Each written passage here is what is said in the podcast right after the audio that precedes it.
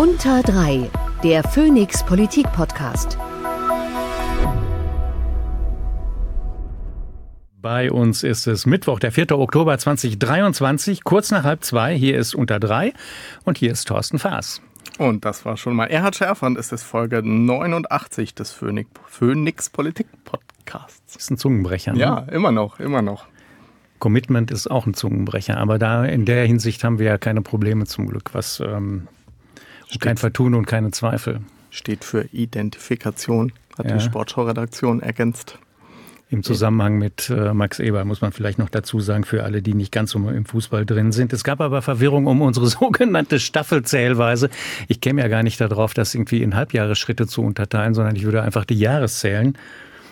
Ja, aber wir hatten ja, glaube ich, gesagt, wir starten in Staffel 5 und dann aber auch gesagt, naja, wenn wir in Halbjahren zählen, dann ist es Staffel 9, aber beides hat ja für Verwirrung gesorgt. Ja. Vielleicht sagen wir einfach, die erste Folge haben wir produziert am 30. August 2019. Und dann kann jeder selber rechnen. Genau. Ja. Du bist raus, ne? Ich bin raus aus ähm, X, genau. Ich habe ähm, den Account erstmal deaktiviert, ähm, weil es keinen Spaß mehr gemacht hat. Unwürdige Debatten, Beschimpfungen, weniger gegen mich, mehr gegen gesamtöffentlich-rechtlichen ähm, Rundfunk.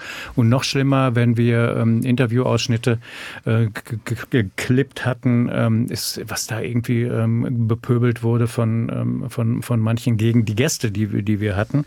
Ähm, das hat keinen Spaß mehr gemacht. Und dann kam irgendwie noch dieser Milliardär der dazu äh, mit dem Thema Seenotrettung und seiner mehr oder weniger offenen Unterstützung für die AfD. Und ganz viel Werbung in letzter Zeit auch für seine Rakete und seine Autos. Also ist, ist mir schon gar nicht mehr aufgefallen. Ich bin noch drin, aber auch nicht mehr lange, glaube ich. Am Blue Sky ist es noch gemütlicher.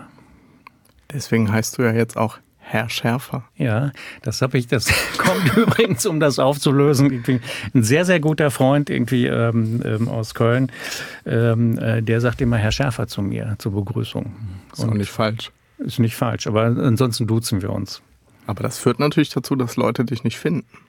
Weil die nach Erhard Schärfer suchen. Ja, aber da müssen sie ja finden, weil der richtige Name ist ja auch mit drin in dem also insofern, ich, da habe ich das noch nicht ausprobiert, aber ich finde, mich haben bislang hinreichend genug gefunden. Ich kann nicht klagen. Es geht ganz gut los, glaube ich, vielversprechend. Ja. Aber vielleicht machen wir weiter. Unser Gast ist nämlich noch dabei. Rüglewski S ist ihr ähm, X früher Twitter-Account, den ich jetzt natürlich nicht mehr checken kann. Ähm, jedenfalls ähm, nicht auf dem herkömmlichen Weg. Das macht aber auch nichts, denn direkte Kommunikation ist uns sowieso wichtiger ähm, als das, was da passiert. Und deswegen freuen wir uns, dass heute bei uns ist die Bundestagsabgeordnete, Staatsministerin beim Bundeskanzler und Beauftragte der Bundesregierung für die Zusammenarbeit von Bund und Ländern, Sarah Rüglewski. Herzlich willkommen. Ganz herzlichen Dank. Und vielleicht darf ich einen Satz zur direkten Kommunikation sagen. Riglewski spricht sich das aus. Ohne Ü. Ohne Ü. Ja, genau. kann ich auch. Sehr gut, bin ich mir sicher. gut, machen wir das ab sofort richtig. Das ist ein ganz schön langer Titel. Der wäre für so ein Twitter-Handle, X-Handle eigentlich zu lang. Ja, das kann sein, aber ich bin auch, wie Sie ja sicherlich gesehen haben, nicht so mega Twitter ähm, aktiv. Ich kann es nicht sagen. Aber verfolgt man so eine Debatte? Tauschen sich PolitikerInnen gerade aus darüber, was da so passiert? Ob man da wechselt? Mhm. Ob das Kanzleramt vielleicht auch wechselt? Ja, also die Diskussion gibt es natürlich auf jeden mhm. Fall. Also ich bin auch selber am überlegen, mhm. ähm, ob ich mich da rausziehe, weil ich auch den Account bisher auch aus denselben Gründen, die Sie genannt haben, kaum bespielt haben. Ich habe nicht das Gefühl, dass man da in irgendeinen konstruktiven Austausch mittlerweile noch mit irgendwem kommt. Ich nutze das eigentlich mehr so als Newsfeed und damit ich auch ein bisschen weiß, worüber gesprochen wird. Mhm. Ähm, aber das ist eigentlich auch nicht so ganz meine Welt sogar ihre Parteivorsitzende ist äh, bei Blue Sky wieder aufgetaucht, die ja schon vor, weiß ich nicht, zwei Jahren mindestens ähm, von, von Twitter sich verabschiedet mhm. hatte, aus den bekannten Gründen, ist jetzt wieder da und fühlt sich noch ganz wohl, was ich so sehe. Ja, also das werde ich mir als Alternative auf jeden Fall mal angucken, aber ich habe auch immer so ein bisschen die Überlegung, wo erreiche ich tatsächlich auch Leute, die man vielleicht ansonsten nicht so erreicht. Und bei Twitter hatte ich immer das mhm. Gefühl, ich erreiche viele meiner Kolleginnen und Kollegen ähm, so und weniger mhm. Menschen, die vielleicht auch mal was von Politik mitkriegen sollten. Da sind halt andere Formate, also Instagram oder das mhm. totgesagte Facebook eigentlich immer noch ähm, interessanter. Weil es wird so unglaublich viel, oder? Es gibt TikTok, ja. jetzt gibt es all diese neuen. Ich meine, Sie haben ja auch nur endlich Zeit, fürchte ich. Also das frage ich mhm. mich immer, wie, wie man, weil man kann ja auch nicht überall das Gleiche posten, realistischerweise, oder? So ein bisschen muss man sich ja schon auf die Plattform einstellen, wie man damit umgeht. Ja, und deswegen sollte man sich auch irgendwas suchen, äh, was man auch ernsthaft selber bespielen kann und möchte. Also so TikTok ähm, da muss ich irgendwie sagen, ich bin jetzt dieses Jahr 40 geworden, dafür fühle ich mich zu alt. Das, äh, so cool bin ich auch nicht, das muss jetzt nicht sein. Und natürlich irgendwie machen vieles auch meine, meine Mitarbeiterinnen und Mitarbeiter, mhm.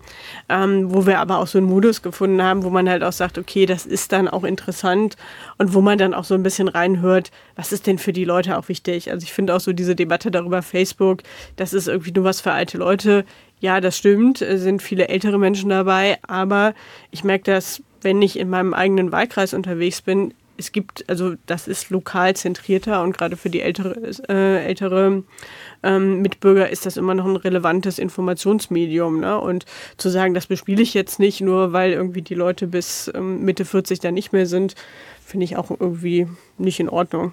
Du machst beides noch, oder? Was denn? Facebook? So, Nee, Oder? nee, nee, Facebook. Facebook. Facebook.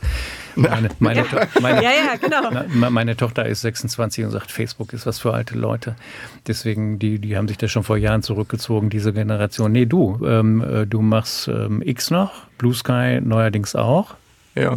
Ich Mastodon? Ja, ich habe einen Account, ich habe sogar einen Threads-Account, also diese Facebook-Twitter-Alternative.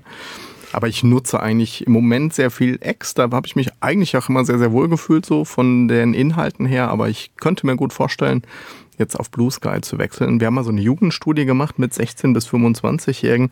Und das war tatsächlich faszinierend zu sehen. Das ist ja eine sehr enge Spanne eigentlich, ne? Zehn Jahre. Aber dass so TikTok wirklich was also bei den ganz Jungen in dieser Gruppe schon sehr beliebt war, Instagram schon mhm. gar nicht mehr so. Also man, man redet ja immer so, ja, die Alten nutzen das ein, aber selbst innerhalb dieser sehr jungen Gruppe das sind halt so typische Netzwerkeffekte, ne? Wenn, ja. ne? Dann, das kann wahnsinnig schnell gehen. Und macht es aber eben für politische Kommunikation. Deswegen habe ich eben danach gefragt, finde ich super kompliziert. Ne? Irgendwie ist die Erwartung, man mhm. soll die ja, alle ja. abholen, wo sie sind. Aber es ist natürlich komplett illusorisch. Wie will ich zehn Netzwerke bespielen? Außer du, Erhard. Nein. Nur noch eins jetzt, ne? Na gut, ja, Instagram mache ich noch, okay. aber das ist, das mache ich, äh, das ist unpolitisch, was ich da mache, sondern da ist wirklich so wie aus den Anfängen, irgendwie, wenn ich irgendwo was Schönes sehe äh, oder schöne Fotos machen kann oder mal aus dem Urlaub was und ansonsten oder wenn ich hier Ausflüge in Berlin mache, dann wirklich. Aber das hat mhm. mit dem Job technisch habe ich das überhaupt nicht miteinander verbunden. Deswegen, wie du sagst, unterschiedliche, unterschiedliche Themenwelten dann auch. Und Facebook ist irgendwo so dazwischen, so, so, so ein Mix, aber ähm, auch überhaupt nicht mehr spezifisch, wie ich finde die, die findet auch nicht mehr viel Austausch statt, ist mein Eindruck. Wir haben ja auch immer so ein paar Kategorien hier und wir müssen uns, glaube ich, überlegen, wie wir zukünftig den Tweet der Woche nennen. Oh ja. Aber das ist heute nicht unser Problem, oh sondern ja. wir haben ja noch ein anderes Thema. Es ist ja viel über Pull-Faktoren und dabei auch insbesondere die mhm. Rolle von Zahnärzten, Zähne machen lassen, diskutiert worden in den vergangenen Wochen. Und auch für sowas haben wir natürlich eine perfekte Kategorie, nämlich der O-Ton der Woche.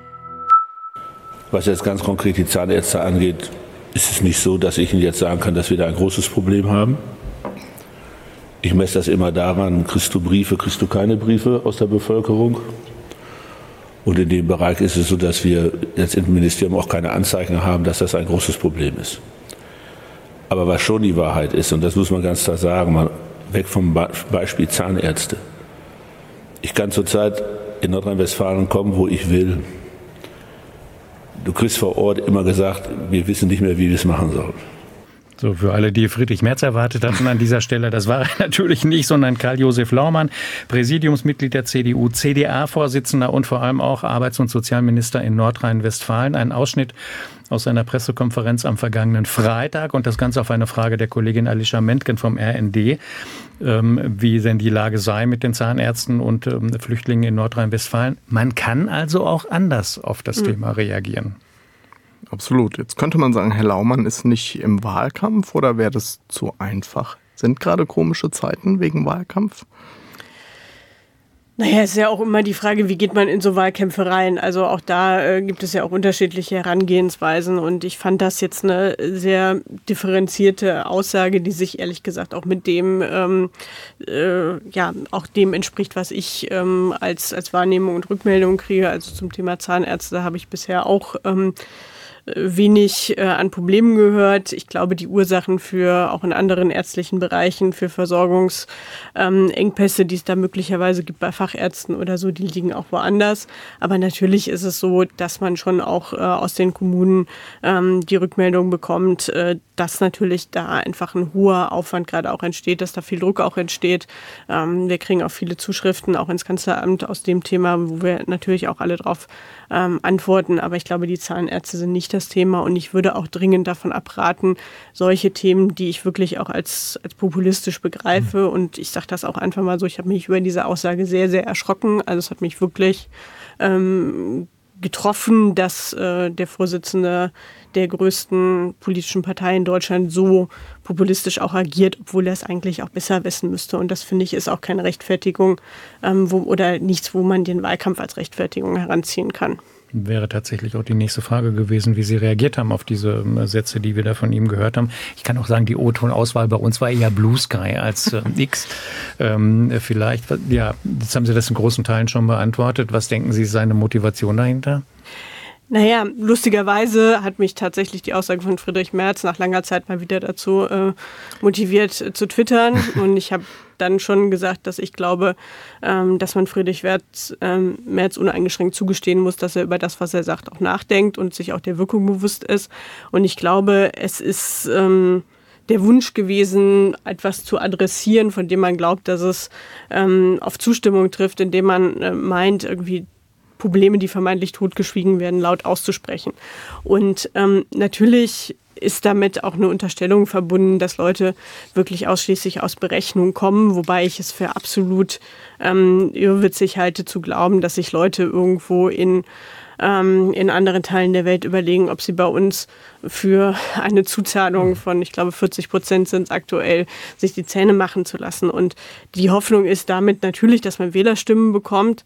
Aber ich glaube ehrlich gesagt, mit solchen Zuspitzungen bekommt man keine zusätzlichen Wähler. Man wirbt auch der AfD keine Wählerinnen und Wähler ab, sondern macht einfach Dinge sagbar, die ähm, ansonsten äh, von anderen kommen. Mhm. Vor allem kriegt man auch Druck aus der eigenen Partei, auch wenn man das nicht gehört hat oder zumindest auch aus der eigenen Fraktion halten sich ja alle zurück, weil sie ähm, zwar Wahlkämpfe nicht gefährden wollen, aber was man, wenn man Abgeordnete trifft ähm, aus der Union, wenn man dann mit denen spricht in Ruhe mal und unter den berühmten unter drei und sich dann auch dran hält, kriegt man tatsächlich dann auch schon ähm, äh, teilweise sehr heftige Reaktionen und große Frustration und großes Unverständnis. Das muss man milde zu formulieren. Ja, ich meine, in der vergangenen Folge war ja Marco Wanderwitz zu Gast, mit dem sprachen wir damals auch so ein bisschen über Friedrich Merz und seine Kommunikation. Und das Interessante an dem Statement war ja, es war ja bei Weltfernsehen, glaube ich, ähm, ne, dass so der, der erste Teil der Aussage ja, kann man immer noch kritisch sehen, aber das war ja eine Situationsbeschreibung. Und dann kommt ganz am Ende dieser, dieser Hammer, wo es dann nochmal so zugespitzt wird auf einzelne Personen.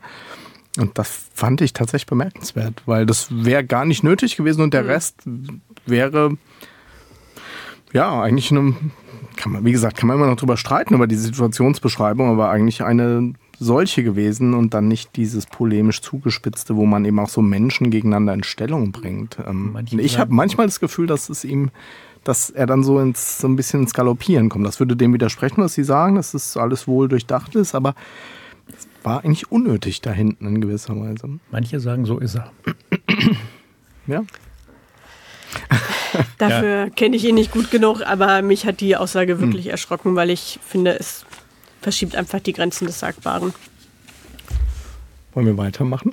Das wäre meine nächste Frage gewesen. Und das, Herr Professor. tun wir natürlich nicht irgendwie, sondern mit dem Er hat seine. Die Tempo-Bio. Sarah Janina Riglewski ist in Köln geboren worden, hat dort Abitur gemacht und studierte dann Politikwissenschaften und Geografie an der Uni in Bremen mit dem Abschluss der Diplompolitologin. Unsere Gästin trat bereits mit 18 in die SPD ein. Ein umfassenderes Engagement für die Partei begann dann aber erst in Bremen und führt dort unter anderem zum Juso-Landesvorsitz sowie zum Vizevorsitz der Bremer SPD. 2011 zog Sarah Riglewski in die bremische Bürgerschaft ein, wo sie sich unter anderem um den Verbraucherschutz kümmerte, ein Thema, für das sie 2012 auch Sprecherin der Bundes-SPD wurde. 2009 und 2013 war sie Kandidatin für den Bundestag, allerdings zunächst erfolglos. 2015 rückte sie aber für Carsten Sieling in den Bundestag ein, nachdem der zum Bürgermeister in Bremen gewählt worden war. 2017 dann eine erfolgreiche eigene Kandidatur für den Bundestag, nämlich auch gleich das Direktmandat mit 30 Prozent der Wählerstimmen. 2019 war Sarah Riglewski eine der Autorinnen eines Positionspapiers zur Wirtschaft und Finanzpolitik, das nicht in Gänze kompatibel war mit den Vorstellungen des damaligen Bundesfinanzministers Olaf Scholz. Das tat der weiteren Karriere allerdings keinen Abbruch, denn im September 2019 holte sie der Finanzminister als parlamentarische Staatssekretärin in sein Amt, als Nachfolgerin von Christine Lambrecht, die Justizministerin geworden war. Und sie war damit den Aufgaben Unterstützung des Ministers bei der Erfüllung seiner Regierungsaufgaben betraut, insbesondere auf dem Gebiet der Steuerpolitik. Ein Grund der Wertschätzung möglicherweise die Zusammenarbeit in der Antragskommission der SPD, die vor Bundesparteitagen Hunderte von Anträgen sichtet und sortiert. Bundestagswahl 21. Sarah Riglewski kann das Direktmandat mit erneut 30 Prozent der Stimmen verteidigen und blieb und bleibt nach Koalitionsverhandlungen und Kanzlerwahl im Umfeld von Olaf Scholz, diesmal als Staatsministerin beim Bundeskanzler und den anderen Titel hatten wir schon.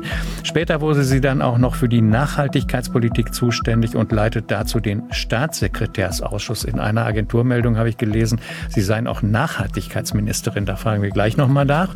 Viele Aufgaben, viele wichtige berufliche Aktivitäten. Ehrenamtlich ist Sarah Riglewski seit 21 zudem Präsidentin der Arbeiterwohlfahrt in Bremen oder wie wir im Ruhrgebiet sagen, der AWO mit mindestens drei W. So. Haben wir es im Großen und Ganzen? Im Großen und Ganzen stimmt das so. Nachhaltigkeitsministerin ist richtig gewesen in dem, in dem äh, Zeitungsartikel? Das stimmt nicht. Nee, das stimmt nicht. Also es wäre mir neu. Also äh, nein, ich habe nur die Zuständigkeit für die Koordinierung der Nachhaltigkeitsstrategie. Hol jetzt auch nicht raus, welches Blatt das war. Aber gut.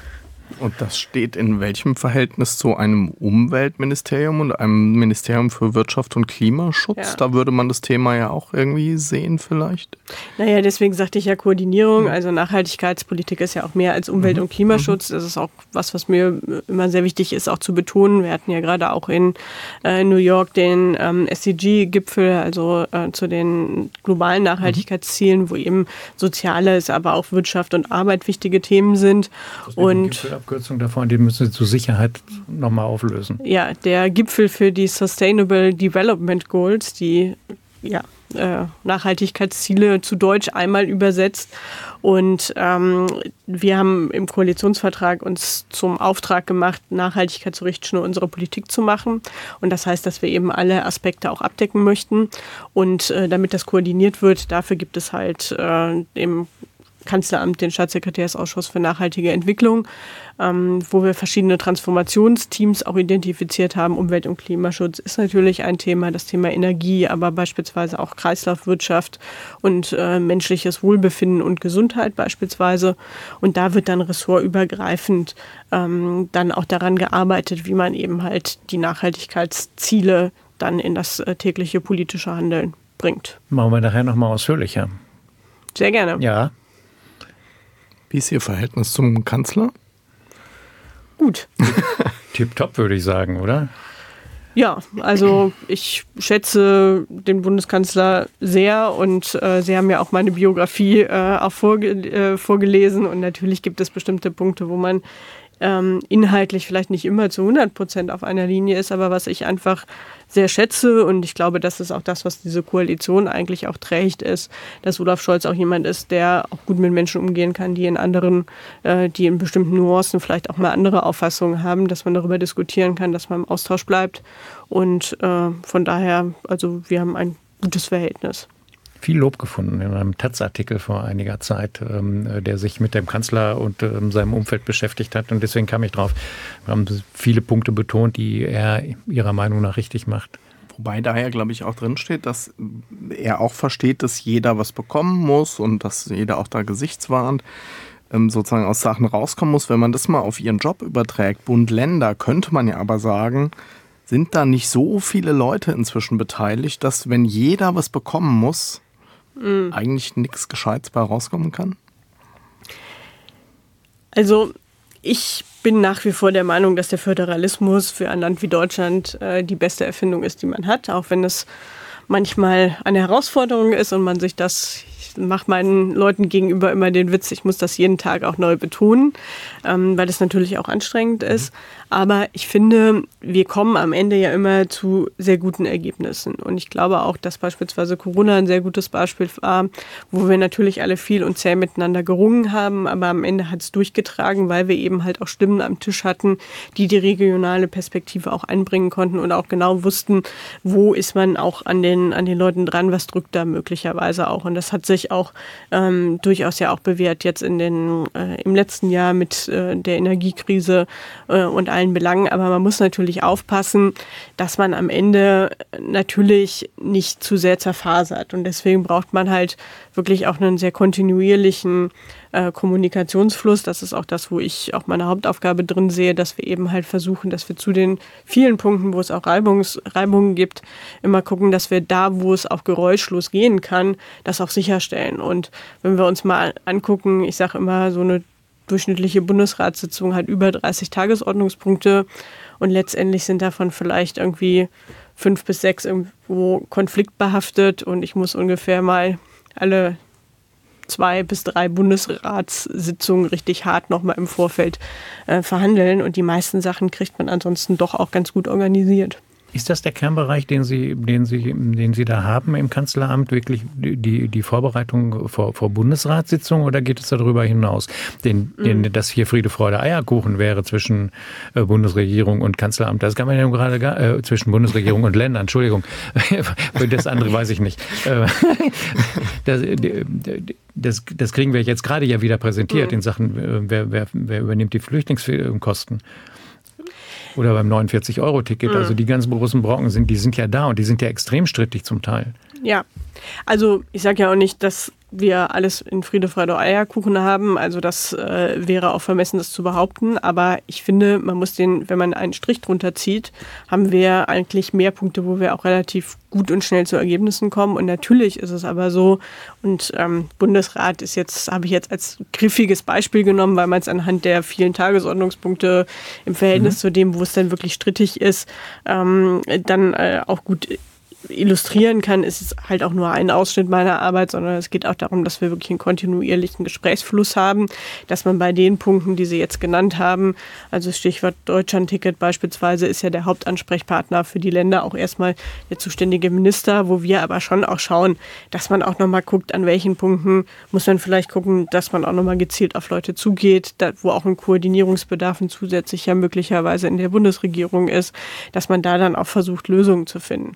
So, das ist, ähm, da spielt sich auch einfach sehr, sehr viel informell ab. Das äh, ist natürlich. Machen Sie so. mal konkreter. Wenn wir jetzt dran denken, ich glaube, Mitte Oktober wird es ein ähm, Treffen wahrscheinlich geben mit dem Kanzler ähm, äh, und den Ländern. Ich weiß nicht, ob das schon amtlich ist, ähm, äh, wo nochmal geredet werden soll. Vorher treffen sich die Länder untereinander ja auch nochmal, ich glaube, am 12. Oktober. Ähm, was machen Sie jetzt konkret bei dem Vorgang oder bei dem Thema ähm, Kosten für die Unterbringung von Flüchtlingen. Was, was tun Sie in Ihrem, in Ihrem, in, mit in Ihrer mhm. Aufgabe? Also ich nehme ähm, an äh, den Treffen teil, die, äh, die dazu anberaumt wurden. Es hat ja auch eine AG gegeben, an der ich ähm, teilgenommen habe, auch wenn das Finanzministerium da federführend war. Ähm, ich äh, werde auch zu der Konferenz äh, der Ministerpräsidentinnen und Ministerpräsidenten nach Frankfurt reisen. Allerdings da dann halt sozusagen als Gast der A-Seite. Das ist aber auch institutionalisiert, dass man dann eben halt auch bei den informellen Treffen, die am Rande stattfinden, dann auch mit dabei ist ähm, wo man dann auch nochmal guckt, gibt es irgendwie möglicherweise Lösungskorridore jenseits dessen, was jetzt auch schon aufgebreitet ist. Also ähm, gibt halt unterschiedliche äh, Positionen und beim Thema Geld ähm, ist es ja meistens auch irgendwie äh, etwas herausfordernder, einen, äh, einen Kompromiss zu machen, jenseits der, der Materie, um die es gerade geht, aber dass man einfach auch nochmal schauen kann, gibt es möglicherweise Punkte, wo man auch, ähm, auch anders nochmal unterstützen kann, ähm, dass man auch solche Dinge mitnimmt und dann halt auch einfach mal versucht, Lösungskorridore ähm, auch mit zu identifizieren und zu entwickeln, die wir dann gemeinsam auch weiterhin dann auch aufgreifen. So, das sind so konkret ähm, Punkte. Ich meine, man, man kennt ja aus dem Kanzleramt so das Prinzip von Spiegelreferaten, also dass es für jedes andere Bundesministerium ein Referat gibt, was positiv formuliert den Kontakt hält oder auch ein mhm. bisschen ein Auge darauf hat, was dort passiert. Darf ich mir das ähnlich vorstellen, dass Sie dann auch jedes einzelne Land so ein Stück weit, Bundesland im Blick behalten? Oder, oder mhm. also nochmal aufgreifen, das, was Erhard Schärfer gesagt hat. Was, was, wie gehen Sie um mit den 16 Ländern? Ja. Also ich sehe mich als erstes als Ansprechpartnerin mhm. für die Bundesländer und ich sage auch immer, dass ich auch ein bisschen auch versuche, die Stimme und die Befindlichkeiten auch der Bundesländer in die Bundesregierung einzutragen. Das hat natürlich auch was mit meiner Biografie zu tun, dadurch, dass ich auch selber mal Landtagsabgeordnete bei lange Landespolitik gemacht hat, weiß man auch, wie ähm, in Teilen halt auch wie bestimmte äh, Dinge auch auf Landesebene gesehen werden, manchmal auch ganz praktisch. Also wir haben im Moment einen sehr hohen Durchsatz an Gesetzgebung wo man auch einfach sagen muss, das fordert die Länder, also insbesondere auch kleinere Bundesländer. Ich komme ja nun aus einem sehr kleinen Bundesland, wo einfach Referate auch, um es jetzt mal ganz, ganz praktisch zu machen, nicht so groß sind, wie ähm, man das aus der Bundesregierung kennt und wo man auch einfach sagen muss, dass da geht es auch darum, dass man bei Zeitplänen genau das berücksichtigt, dass die auch wirklich in der Lage sind, Stellung zu nehmen. Ähm, ich habe zu Beginn meiner Amtszeit, das hat sich dann ein bisschen gezogen, weil 16 Länder sind viele Länder, ähm, alle Bundesländer bereist. Also ich habe äh, überall einen Antrittsbesuch gemacht, in der Regel mit dem Ministerpräsidenten, da wo das, also bei wenigen war es zeitlich nicht möglich. Ähm, aber äh, ansonsten habe ich mich da mit allen getroffen, inklusive der CDS und der Bevollmächtigten. Chefs der Staatskanzleien. Der Staats, äh, Staats- und Senatskanzleien. Also wenn, dann äh, auch ganz genau, nee, das stimmt, das ist eine Abkürzung. Die geht einem so locker von den Lippen. Das ist nicht schlimm. Wir, wir sind ja dafür da, gelegentlich genau. einfach ja, noch mal die Folge mit Benjamin Hoff, der ja mal hier war als CDS. Genau, den habe ich beispielsweise auch getroffen. Nein, und das hat schon, hat sich schon sehr bewährt, weil man dadurch tatsächlich auch ähm, regelmäßig mal angerufen wird und gesagt wird, hier, wir haben die Sorge beispielsweise bei dem Thema, wenn ihr da nicht nochmal vorher drauf guckt, dann könnte das aus dem Ruder laufen. So. Also auch bei der praktischen Umsetzung. Es ist ja auch nicht immer nur hochpolitisch und ideologisch oder auch, dass man tatsächlich abfängt, wenn ein politisch harter Punkt ist, dass man auch versucht, noch bevor das Ganze eskaliert, ähm, Themen dann halt auch nochmal so ein bisschen klein zu arbeiten. Wie hoch ist da aktuell die Anruffrequenz bei Ihnen? Also man wird schon regelmäßig anrufen, das würde ich jetzt sagen. Und manchmal ein bisschen regelmäßiger. Ich frage das, weil wenn man, wenn man mit ähm, Vertretern äh, oder Vertreterinnen der Länder spricht, sind sie nicht zufrieden mit der Bundesregierung, sind doch teilweise mit der Kommunikation unzufrieden. Ähm, sie fühlen sich nicht richtig wahrgenommen, sie fühlen auch ihre Interessen nicht, ähm, nicht gesehen. Das ist ja die, die Kritik, ja. die aus den Ländern kommt, die kennen sie ja. Ähm, deswegen habe ich gefragt, wie, wie im Moment der, die, die Gegenbewegung ist aus den Ländern Richtung Kanzleramt um da mhm. an der einen oder anderen Stelle was anders zu machen, als sich die Bundesregierung das vorstellt. Naja, man muss halt, man muss halt immer sehen, das ist aber auch sowas, äh, da pflege ich auch einen offenen Ton. Ich versuche ähm, schon auch Dinge mitzunehmen, die äh, an mich herangetragen werden als echtes Problem oder auch an als abweichende Auffassung zu dem, was die Bundesregierung hat. Nur man muss halt auch manchmal aufpassen, dass man nicht sagt, an der Stelle fühle ich mich nicht eingebunden und das äh, nutzt sozusagen als Argument äh, oder beziehungsweise als Ersatz für ein politisches Argument, ne? weil bei manchen Sachen haben wir einfach auch politisch unterschiedliche Auffassungen. Das, das ist einfach so und diesen Konflikt, den kriegt man nicht dadurch ähm, gelöst, dass man sagt, da müsste ich jetzt äh, auch anders eingebunden werden. Das wird dann auch nicht besser. So. Ähm, ich glaube, dass wir gucken müssen und äh, da bemühe ich mich auch sehr drum. Da versuche ich eben halt auch die Ebene ähm, der äh, Chefs der Staats- und Senatskanzleien, aber auch über die Bevollmächtigten, auch teilweise über Landesminister, dass wir mal, dass wir versuchen, auch Dinge mal ein bisschen aus dem äh, hochpolitischen Fokus rauszunehmen und irgendwo andere Gesprächskanäle wieder zu etablieren. Weil ich glaube, es hat sich in, auf beiden Seiten so ein bisschen so eine Unzufriedenheit miteinander ähm, auch etabliert. Das gilt ja in Teilen auch für die Bundesregierung und wo man einfach gucken muss, ähm, dass man davon mal wegkommt und wieder sagt, wir müssen versuchen, die Dinge auch sachlicher anzugehen. Das ist nicht ganz einfach, weil die Zeiten sind einfach auch sehr, sehr angespannt. Ähm, und wir sind jetzt seit ungefähr drei, vier Jahren ja in so einer Daueranspannung. Mhm. Und dass bei allen dann irgendwann die Nerven blank liegen, das ist klar. Aber ich glaube, wir müssen da halt auch einfach gucken, dass wir irgendwann wieder so eine sachliche Ebene finden. Das, das Argument kommt ja interessanterweise auch aus dem Bundestag zuweilen, dass sehr wenig Zeit bleibt für Beratungen. Und mein Eindruck ist manchmal, aber den werden Sie sicher gleich korrigieren, dass dieses schwierige, und ich meine das gar nicht abwerten, dieses schwierige Dreierbündnis der Ampel, dass das so viel Zeit und Energie kostet, dass einfach bis Ultimo es braucht, fast Ultimo, um intern erstmal zusammenzufinden und diese anderen beteiligten Akteure so ein Stück weit darunter leiden, weil dann keine Zeit bleibt. Aber wie gesagt, das stimmt bestimmt gar nicht. Also ich glaube, es wäre, äh, es würde mir auch keiner glauben, wenn ich das jetzt hart dementieren würde. Also ich glaube, dass tatsächlich diese Herausforderungen, die wir durch dieses Bündnis haben, mhm. was ich immer noch für ein gutes halte, mhm. schon dazu führt, dass manche Prozesse länger dauern, als sie dauern sollten. Und deswegen braucht man auch andere Formen der Beteiligung als jetzt formale Verfahren. Also man muss wirklich gucken, und das ist was, was ich auch gerne immer wieder an allen Stellen wiederhole, dass man sagt, es gibt auch die Möglichkeit, Leute auch während eines Abstimmungsprozesses zumindest schon mal zu sagen, in welche Richtung es gehen soll. Ähm, und man muss natürlich auch gucken, dass man gleichzeitig aber auch sagt, es gibt natürlich bestimmte formale Fristen und die haben auch Gründe. Also ich habe ja vorhin einen Grund genannt. Wenn es um die Länderbeteiligung beispielsweise geht, gibt es auch bestimmte Fristen, damit Länder auch in der Lage sind, dazu vernünftig Stellung zu nehmen. Es ist so, dass das auch vor, dass das im Grundgesetz eben vorgesehen ist, dass die Länder beteiligt werden und da muss man sich dann auch dran halten.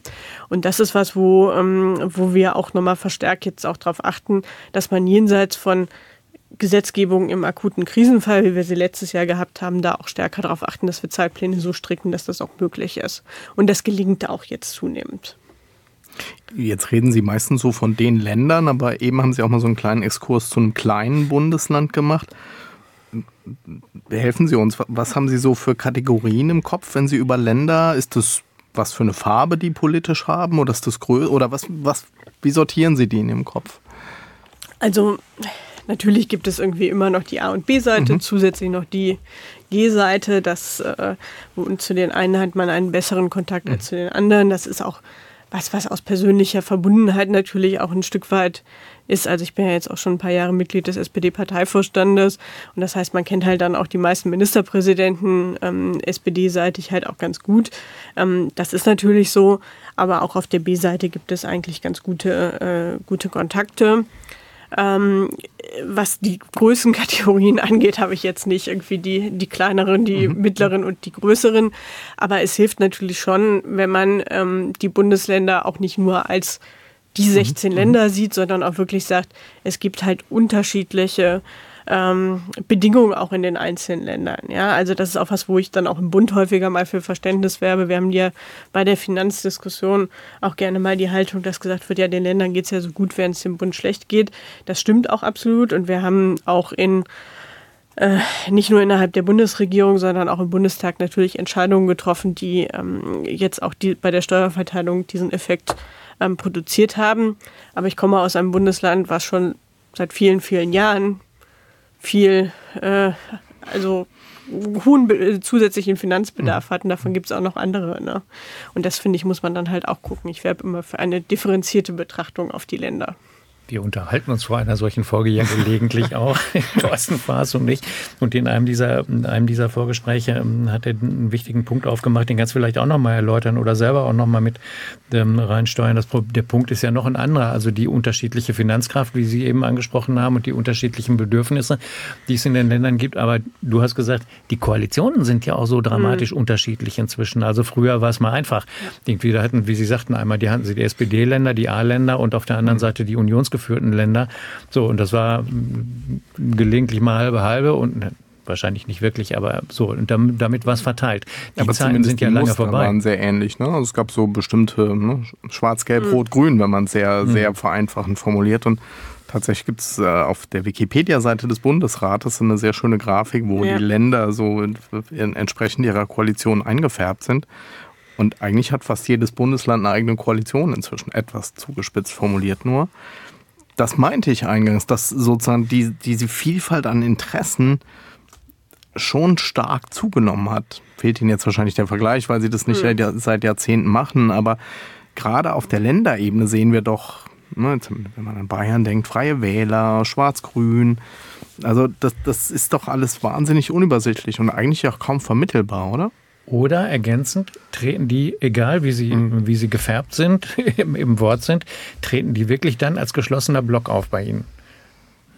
Nein, deswegen sage ich ja, ähm, man sollte da immer sehr differenziert drauf gucken. Also die Abstimmungsprozesse, die wir in der Ampel haben, die sind ja, kennen ja viele Bundesländer auch so. Also von daher ähm, wissen die auch, wovon sie reden. Ähm, das macht es natürlich auch nicht einfacher.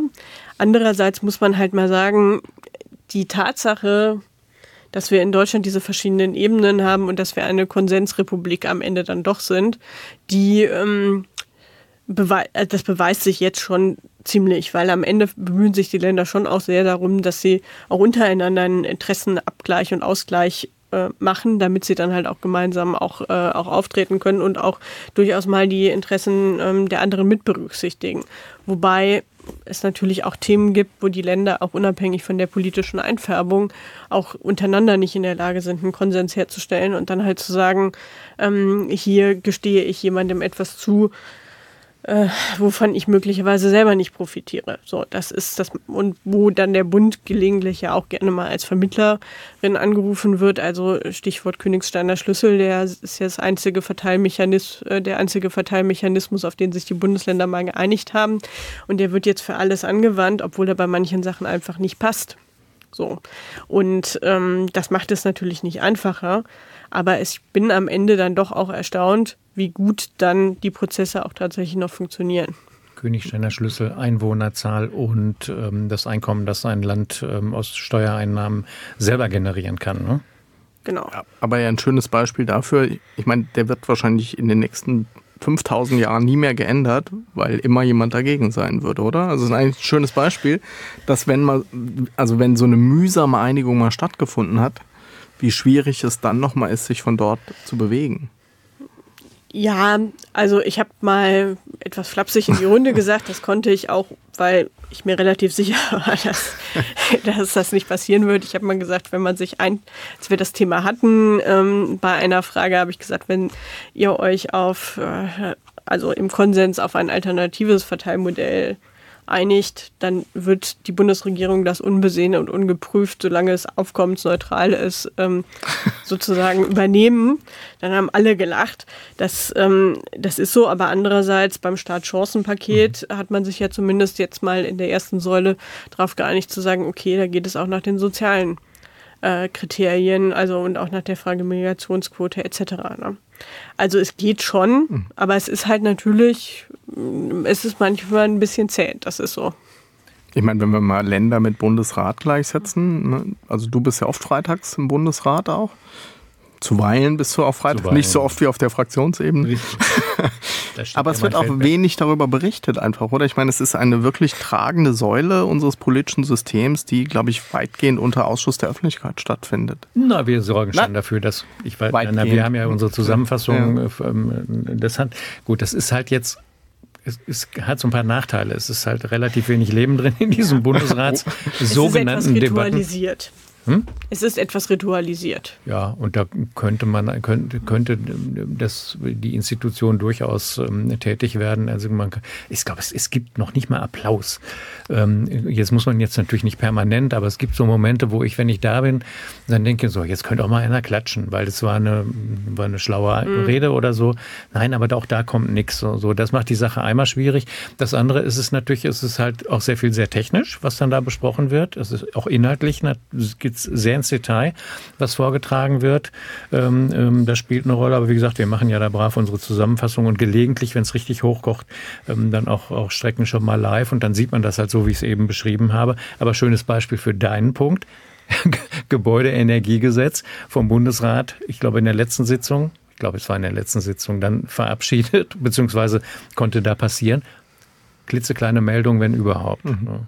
Mhm. Obwohl eigentlich ein ganz wichtiger, zentraler Punkt äh, bei diesem Gesetz, was äh, das mhm. Inkrafttreten ermöglicht. Macht Ihren Job aber leichter, oder? Wenn die noch mehr unter dem Druck der Öffentlichkeit stehen würden, würden Sie wahrscheinlich noch mehr auf Positionen beharren müssen, weil Sie ja letztlich Ihren Ländern gegenüber verantwortlich sind und auch dort wiedergewählt werden wollen? Das ist eine spannende Frage, da müsste ich mal drüber nachdenken. Ich, also, weil ich finde, es macht halt, halt deutlich, dass viele Dinge auch schon im Vorfeld passieren. Ne? Also es mhm. hat ja auch eine trotzdem eine umfangreiche auch Länderbefassung ähm, dann auch gegeben. Ähm, und äh, die Länder haben sich ja auch positioniert. Also ich sag mal, unter äh, Ausschluss der Öffentlichkeit kann man, glaube ich, die Position mhm. der Länder zu dem Thema nicht, nicht sagen. Ich glaube, es hat sich fast jeder Ministerpräsident dazu geäußert, mhm. auch aufgrund des Drucks, den er in den Ländern hat. Ob das jetzt durch mehr Aufmerksamkeit für den Bundesrat nochmal zunehmen würde, das weiß ich nicht. Aber ich würde schon auch sagen, es ist eigentlich ein bisschen schade, dass dieses Element auf der Gesetzgebung in Deutschland nicht so bekannt ist. Also ich merke das auch, wenn ich so Schulklassen habe und die den Bundesrat, mhm. ich sage das jetzt mal in Anführungszeichen, müssen, ähm, dann sind die immer so ein bisschen enttäuscht und dann versucht man denen zu erklären, wie wichtig das eigentlich auch ist. Und man muss auch sagen, es ist ja auch eine hohe Kunst. Also da sitzen, Sie haben das ja gerade geschildert, 16 Bundesländer, ich glaube mit 14 unterschiedlichen Koalitionen. Ähm, und die müssen ja auch, also die sprechen ja für ihr Bundesland im Bundesrat. Und das heißt, die müssen auch gucken, dass sie sich auf eine gemeinsame Position einigen, jedes Land. Und äh, dass das eigentlich eine große Leistung ist, das äh, wird, glaube ich, manchmal auch selten gesehen. Ich glaube, so ein bisschen hat sich sogar in der Öffentlichkeitsarbeit gewandelt im Laufe der Zeit. Also ich glaube, man weiß das dort durchaus, aber es ist einfach ein, ein Gremium, ist ja auch ein ewiges Organ, das einfach immer weiter fortbesteht. Es wird ja nie neu gewählt als Ganzes. Ähm, aber ich glaube, es ist so ein bisschen transparenter geworden an ein paar Stellen, gerade auch was so Abstimmungsverhalten betrifft, dass man das überhaupt mal sichtbar macht, was gar nicht so leicht ist mitunter, wenn es denn mal spannende Entscheidungen, kontroverse Entscheidungen gibt. jetzt nachgucken. Das ist nicht, genau. nicht ganz einfach. Nicht man kann es finden, wenn man, wenn man ja. sieht, und kann dann gucken, wie, die, also, wie einzelne Länder zu einem bestimmten ein Gesetz äh, ja, abgestimmt haben. Das war ja hochkritisch. Also das ja. war sehr umstritten, ob man das überhaupt möchte, dass das nachvollziehbar ist. Ja. Und das, ja, finde ich, bringt zu den Punkten. Ne? Also das ist dann auch der Preis des Konsenses vielleicht. Zu viel Öffentlichkeit macht es ja nicht unbedingt einfacher. Ich meine, das weiß man ja durchaus auch aus, äh, ich zitiere mal gerne Stuttgart 21, damals diese Verhandlungen, die ja maximal veröffentlicht, äh, öffentlich waren, aber die letzten zehn Minuten wurden dann eben doch hinter verschlossenen Türen verhandelt, damit man sich auch bewegen mhm. kann. Ja, also ich sag mal, ich finde am Ende muss nachvollziehbar sein, mhm. wie Menschen auch zu einer, oder wie, wie Menschen und Institutionen zu einer Entscheidung kommen. Also ich finde, das ist, das ist wichtig, dass man, dass man, dass Verhandlungen und Konsens auch Momente der Vertraulichkeit braucht. Mhm. Das finde ich auch vollständig in Ordnung. So. Aber ähm, am Ende muss es na trotzdem nachvollziehbar mhm. sein, wie ist man zu dieser Entscheidung gekommen, dass es ist wichtig und ich finde eigentlich gelingt dieser Spagat doch in Deutschland ganz gut. Also ich sage mal, Vermittlungsausschuss ist ein gutes Beispiel. Ähm, es ist klar, es gibt einen Konflikt, man diskutiert, natürlich diskutiert man nicht ähm, auf offener Bühne, aber es wird hinterher dann auch dargelegt, wie ist man dazu gekommen. Das man muss vielleicht dazu sagen, also weil Sie eingangs zu sagen, Sie sind ein großer Fan des Föderalismus, halt auch ein sehr deutsches Modell des Föderalismus, ne? so sehr verwoben, alle wirken überall mit. Also so ein amerikanischer Föderalismus funktioniert ja ganz anders. Da haben sie ja klar ja. sortierte Zuständigkeiten und da gibt es überhaupt keine Vermischung in dem, in dem Sinne. Das würden sie aber nicht präferieren, so eine, so eine Ne, ihr macht diese, Pol ihr macht, was weiß ich, Bildung, Finan Finanzen, zum Beispiel ähm, Bildung, Arbeitsmarkt und dafür machen wir im Bund Außenverteidigung, sondern diese Vermischung schätzen sie schon. So habe ich sie verstanden. Ja, also es ist ja auch ein, Kontroll, äh, mhm. ein Kontrollmechanismus und ich finde auch, also man muss dazu vielleicht auch nochmal sagen, in Bremen kommt ja noch hinzu, dadurch bin ich sehr stark eben geprägt worden, da ist man auch viel näher auch an der Frage der praktischen Umsetzung als mhm. Abgeordneter. Wir haben ja auch Deputationen in Bremen, die ja auch so eine Art Mischung aus parlamentarischen Ausschüssen und Verwaltungsausschüssen sind. Ähm, und dann merkt man halt einfach, wie stark Bundesgesetzgebung, egal ob sie jetzt zustimmungspflichtig ist oder nur ein Einspruchsgesetz ist, also wo dann der Bundestag, äh, wo der Bundesrat nicht zustimmen muss, ähm, eben halt auch in, äh, in die Aufgabenfelder der Bundesländer auch eingreifen, ja, und dass mit der Umsetzung eben halt die Bundesländer auch ganz und die Kommunen sehr stark befasst sind. Und deswegen finde ich das schon richtig, dass es bei uns geregelte Verfahren gibt, wo jedes Gesetz, egal ob es am Ende zustimmungspflichtig ist, auch aus, durch die Ausschüsse des Bundesrats mhm. durchlaufen muss, damit es auch wirklich auch die Möglichkeit gibt, dass die Länder das kommentieren. Und es hat auch Gesetze auch oft schon besser gemacht, weil man halt eben den Impuls aus der Praxis hat. Und da sind die Länder auch ganz gut organisiert. Die haben bestimmte hm, Expertisen für bestimmte Themen in einzelnen Bundesländern und dann sagt man halt hier, guckt ihr mal, ähm, da besonders stark drauf. Also die Stadtstaaten sind traditionell beim äh, Thema Digitalisierung relativ gut, insbesondere Hamburg. Die schauen dann da irgendwie nochmal detailliert drauf. Und das ist schon hilfreich. Das kann man als Bundesregierung gar nicht in diesem Zoom ähm, auch alles abbilden. Abschließend zu Ihrer Aufgabe als Beauftragte der Bundesregierung für die Zusammenarbeit von Bund und Ländern. Können Sie Konflikte lösen oder machen das letztlich dann doch nur die MPs und der Kanzler? Jein. Also es gibt Konflikte, die ich lösen kann. Es gibt manche Sachen, die sind politisch am Ende so aufgeladen, dass sie auch nur von den MPs und dem Bundeskanzler gelöst werden können. Aber gerade da, wo es um ähm, die Details von Gesetzgebung gibt, ähm, äh, geht, ist es halt so, dass man da schon, ähm, äh, dass ich da schon auch äh, versuchen kann oder es auch mir gelingt, Dinge so zu entschärfen, dass daraus kein Großkonflikt wird. Können Sie ein Beispiel sagen? Ohne Geheimnisverrat?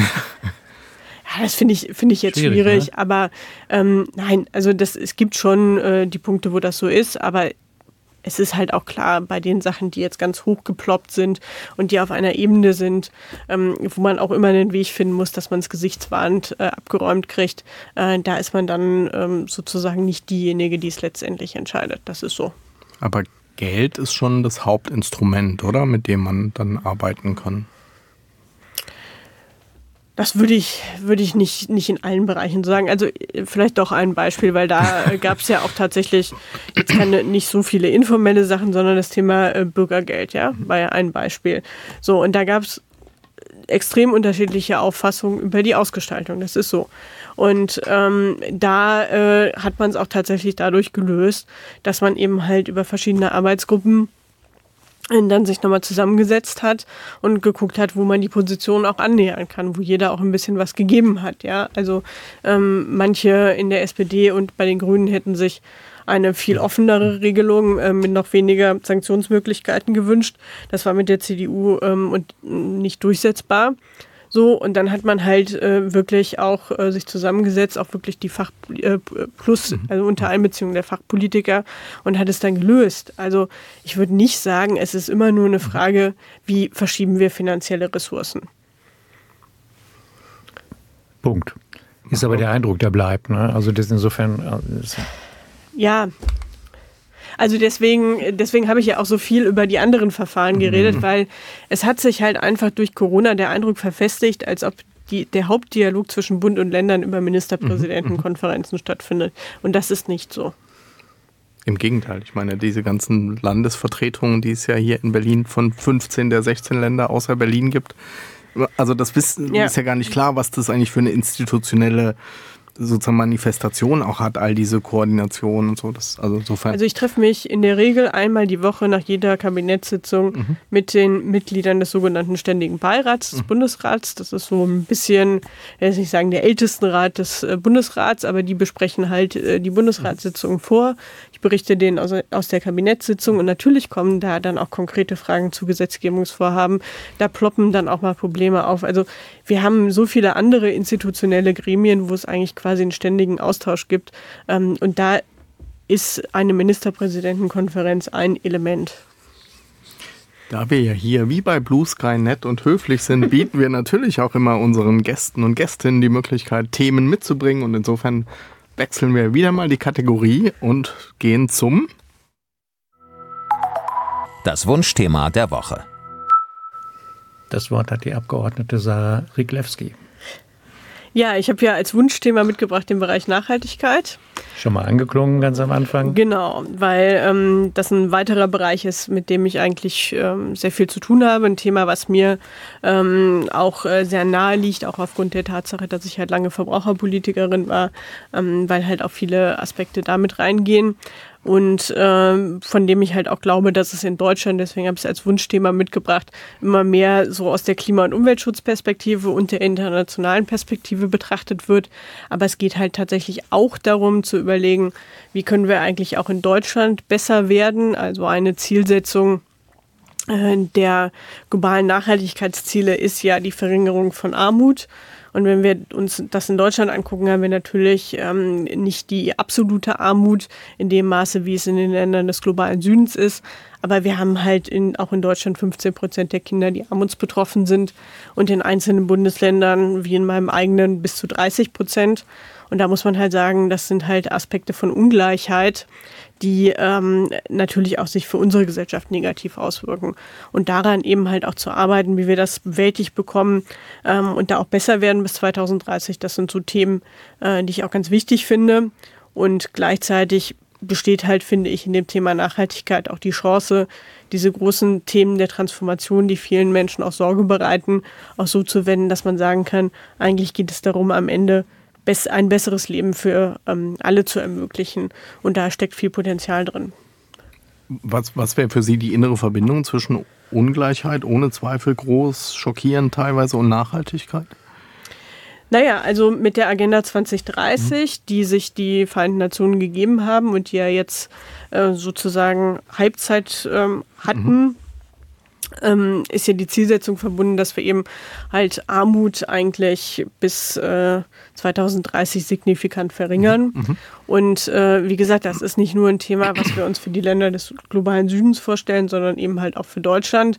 Ähm, aber beispielsweise auch beim Thema äh, Gesundheit. Wir haben in Deutschland die Situation, dass einfach arme Menschen im Schnitt zehn Jahre früher sterben als äh, Menschen mit einem ähm, Durchschnittseinkommen.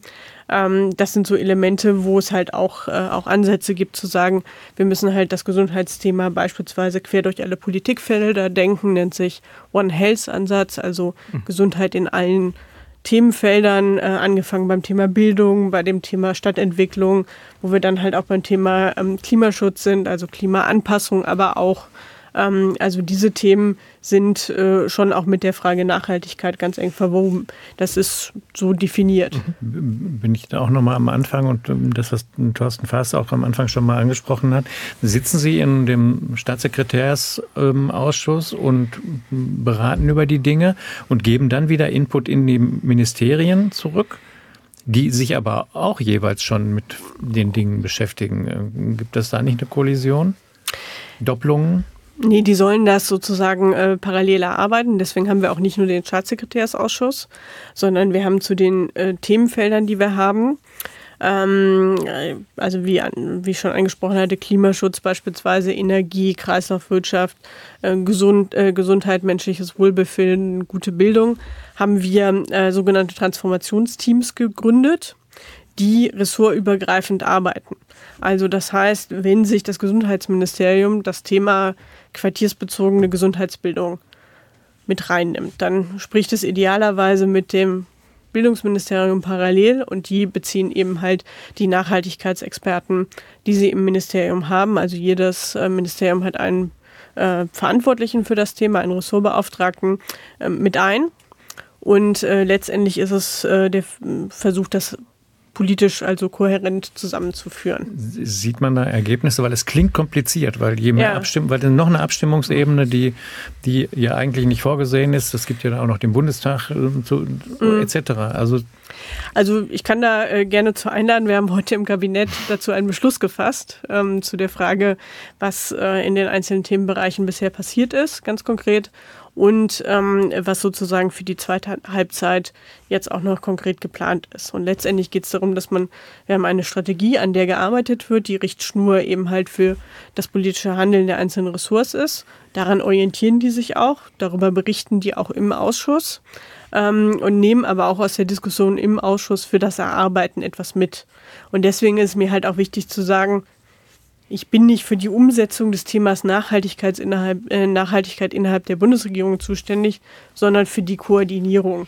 Und das ist halt für die auch immer ein ganz guter ähm, Abgleich. Und das funktioniert eigentlich, würde ich sagen, ganz gut. Also der Beschluss, den wir jetzt gefasst haben, ähm, dokumentiert das eigentlich sehr gut, dass es da auch eine Akzeptanz für gibt und dass es auch gut ähm, geschliffene Arbeitsprozesse mittlerweile sind. Geht das da so sachorientiert zu, wie Sie das gerade beschreiben, oder spielen da die Ampelfarben auch noch eine Rolle? Nee, also eigentlich ähm, funktioniert das da wirklich gut. Also es gibt natürlich Punkte und das haben wir uns auch immer vorgenommen, auch im Ausschuss sehr offen darüber zu reden, wo man Zielkonflikte hat und wo es auch unterschiedliche politische Auffassungen gibt. Aber eigentlich ist das eine sehr konstruktive ähm, Form der Zusammenarbeit, wo sich auch durchaus ähm, mal Punkte ergeben, wo man sehr überrascht ist, ähm, was da aus welchen Häusern kommt. Also das ähm, ist eigentlich ganz gut, aber man muss auch darauf achten, dass man äh, auch da, wo es Konflikte gibt, die auch benennt und nicht sagt, die verschiebt mhm. man jetzt auf irgendwie die Zukunft. Regieren ist ganz schön kompliziert. Macht also aber viel, viel Spaß oft, habe ich das Gefühl. Die viel, Ab viel Abstimmungsbedarf. Ja, ja, glaube ich, gerade in diesen Konstellationen. Also das haben sie ja sehr plastisch an vielen Stellen deutlich gemacht, sowohl innerhalb dieser Regierung als auch dann nochmal zwischen Bund und Ländern nicht einfacher geworden, glaube ich, in den letzten Jahren. Ähm, extern bedingt, aber auch durch bestimmte innere Prozesse. Die aber wir, natürlich eine große Herausforderung für Politikwissenschaftler. Und ohne Personen geht das nicht. Das wissen wir. Und noch eine größere Herausforderung ist das, was ähm, äh, am Wochenende passiert. Und das wird vor allem für den Wahlforscher interessant.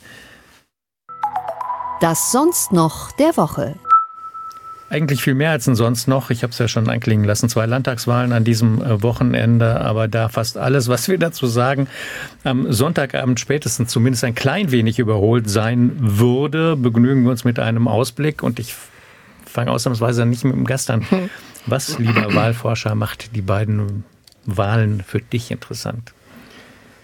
Ja, tatsächlich ist dieses hessische Modell mit einer Bundesministerin als Herausforderin nochmal spannend, sehr spannend tatsächlich, weil, weil wir wirklich ganz oft so unglaubliche Bekanntheitsvorsprünge der Amtsinhaber sehen und das ist tatsächlich nicht so. Nancy Faeser ist einfach sehr, sehr bekannt und das ist so eine gewisse Augenhöhe, die man da beobachten kann. Insofern wird man das, glaube ich, sehr, sehr genau anschauen. CSU natürlich immer spannend. Und dann gibt es ja noch so 5%-Hürde. Wer landet auf Platz 2? Ist Hessen nicht gelaufen? Naja, was heißt koalitionsmäßig, glaube ich, nee, durchaus spannend. Aber, nicht, aber ähm, naja, gut, aber da hängt ja durchaus das eine oder andere. scheint aber doch ja, jetzt äh, entscheidend ist ja auf dem Platz sozusagen, aber die Zahlen sind natürlich. Nein, das finde ich schon einen wichtigen Punkt tatsächlich. Also jenseits der Flapsigkeit, äh, mit der ich das gerade gesagt habe. Weil wir ja schon gerade bei Landtagswahlen oft sehen, dass sich wirklich auf den letzten Metern nochmal viele Dinge verschieben können, ja, weil dann bestimmte Dynamiken erst, ne? das passt eigentlich zu dem, was wir eben über den Bundesrat gesprochen haben. Landtagswahlen werden wirklich erst so in den letzten ein, zwei Wochen zu Landtagswahlen. Und dann passiert wirklich noch mal eine Menge. Manchmal, nicht immer. Und das macht sie dann aber auch sehr, sehr spannend. Was ist für die Bundestagsabgeordnete und Staatsministerin interessant an diesem Sonntag? Ja, also Landtagswahlen sind natürlich äh, immer spannend und gerade auch aus meiner Perspektive ähm, würde mir natürlich ein Wahlsieg der Hessen-SPD und äh, der SPD in Bayern natürlich irgendwie das Leben leichter machen. Ähm, das, äh, das ist so, von daher gucke ich da, gucke ich da gut drauf und ich glaube, wir haben da äh, auch noch, da ist, glaube ich, auch noch viel Bewegung an allen Punkten drin. Aber ich will Sie jetzt nicht grob enttäuschen, aber mit Siegen ist es doch eher ein bisschen unwahrscheinlich, oder? Also ich äh, habe auch die Erfahrung gemacht, dass, äh, dass er es auf den letzten Metern sich bewegt und ähm, ich sag mal, wir hatten in Bremen auch Umfragen, die so ausgesehen haben, als ob es sehr knapp würde und dann war es das am Ende gar nicht. Also von daher ist da, glaube ich, noch Luft bei beiden Wahlen drin. Herr Schärfer, ja. was macht die Wahlen für Sie denn interessant? Der Und Mon wo werden Sie sein? Der Montag macht sie interessant für meinen Geschmack, weil ähm, ich werde auch am Sonntagabend wieder im Willy Brandt-Haus sein und ein bisschen was zur Atmosphäre im Willy Brandt-Haus sagen, die nicht vorhanden ist, weil ja kaum noch jemand da ist.